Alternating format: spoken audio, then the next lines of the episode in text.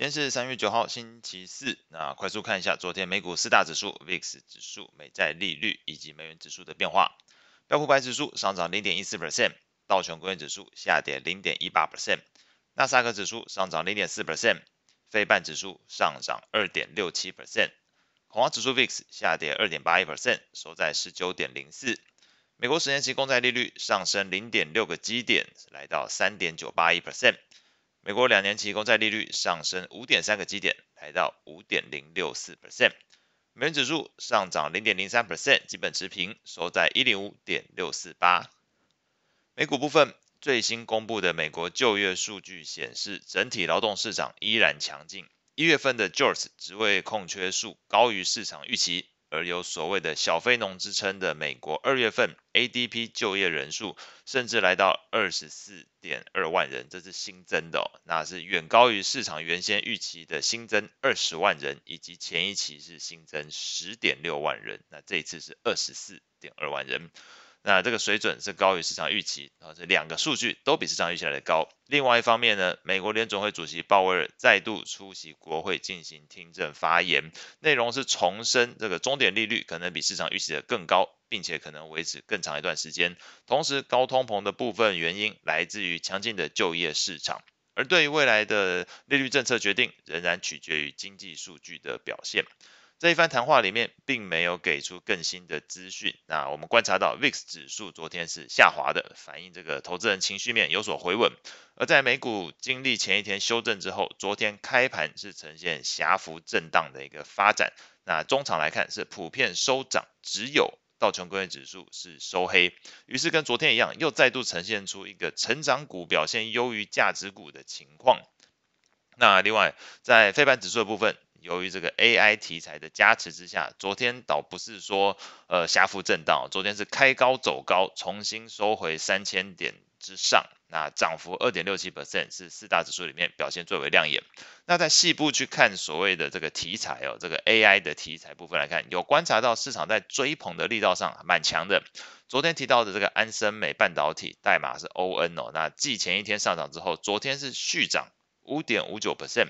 那 AMD 昨天也是续涨三点九七 percent，NVIDIA 昨天则是上涨三点八三 percent。那甚至在观察到这个半导体设备族群，像是科磊、恩智浦、艾斯摩尔，昨天都分别上涨三点二 percent、二点八八 percent、一点六九 percent，这个数字呃表现来讲都相当大。那同时大家关注的这一种呃晶圆代工龙头。这个护国神山台积电的 ADR 昨天也是大涨二点二三 percent，表现不俗。那这昨天在有题材加持之下，整个市场气氛回稳，还是蛮明显看到这个呃 AI 题材整个市场还是持续追捧，所以这昨天整个费半指数大涨的一个背景因素。那类股的部分来看，标普十一大类股表现前三强的是不动产、科技以及公用事业。那跌幅前三名大的则是能源。健康照护跟金融类股，在债券市场部分，债市投资人似乎更加关注在经济数据的变化上。这个最新的职位空缺跟私人企业的就业人数表现都超乎市场预期，那使得 Fed 更有理由根据经济数据去做这个进行升息，来降低这个劳动市场的一个情况，外加呃降温劳动市场，再让薪资增速放缓之后，达到这个通膨下降。呃，速度加快的一个效果。那我们观察这个 CME FedWatch 工具是显示哦，这三月份预估升息两码的几率，从前一天六十九点八 percent 上升到昨天是七十九点四 percent 哦，又增加了十 percent 的一个幅度。那表示整个市场基本上预期三月份升两码这件事是越来越确定。那对于 Fed 首次降息的预估时间，则是从前一天我们还在讲这个明年的一月份可能会首次降息，昨天来看。又移到变成明年的三月份了，所以就又往后推移了。那整体来讲，整个债市对于 Fed 的升息预期是持续发酵。那另外一个，我们也观察到，在整个长天期美国公债 ETF 的部分来看，昨天持续上涨，TLT 昨天又在涨，持续哦，这连续两天都观察到的情况，不排除在整个目前利率倒挂程度。处在这个所谓历史高档的背景之下，整个市场买盘是持续有在去做布局长天期美国公债的一个避险操作的情形。那在昨天美国债券型 ETF 的价格变化上，美国二十年期公债 ETF TLT 上涨零点一 percent，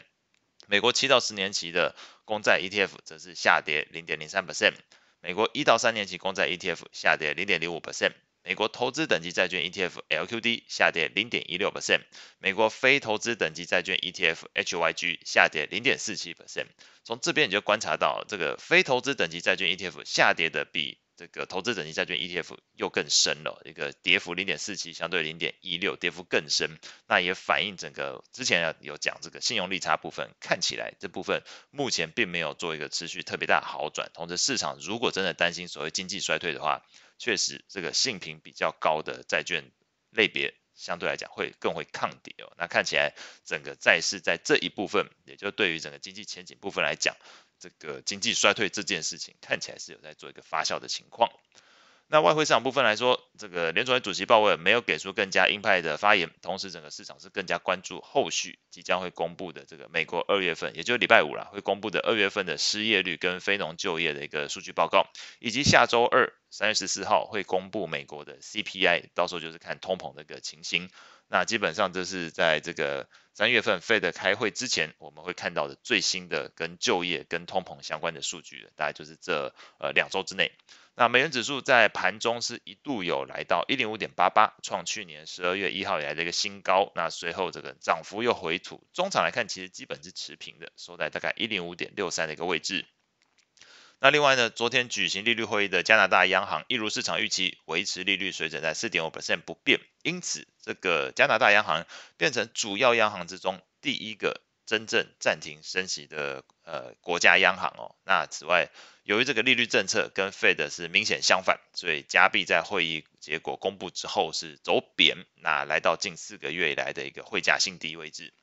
在汇率型 ETF 的价格变化上，美元指数 ETF UUP 昨天是下跌零点零三 percent，那欧元的 ETF 是下跌零点零五 percent，英镑 ETF 上涨零点二一 percent，日元 ETF 下跌零点零七 percent，澳币的 ETF 是上涨零点一 percent，那加币的 ETF 则是下跌零点三二 percent，算是昨天整个汇率型 ETF 里面来看跌幅比较大的。那后续关注的焦点包含今天是这个中国的 CPI 跟 PPI 会公布，那美国会公布初领跟续领失业救济金人数，那周五会公布的是美国二月份的失业率和非农就业数据。那以上是今天所有内容，我们下次见。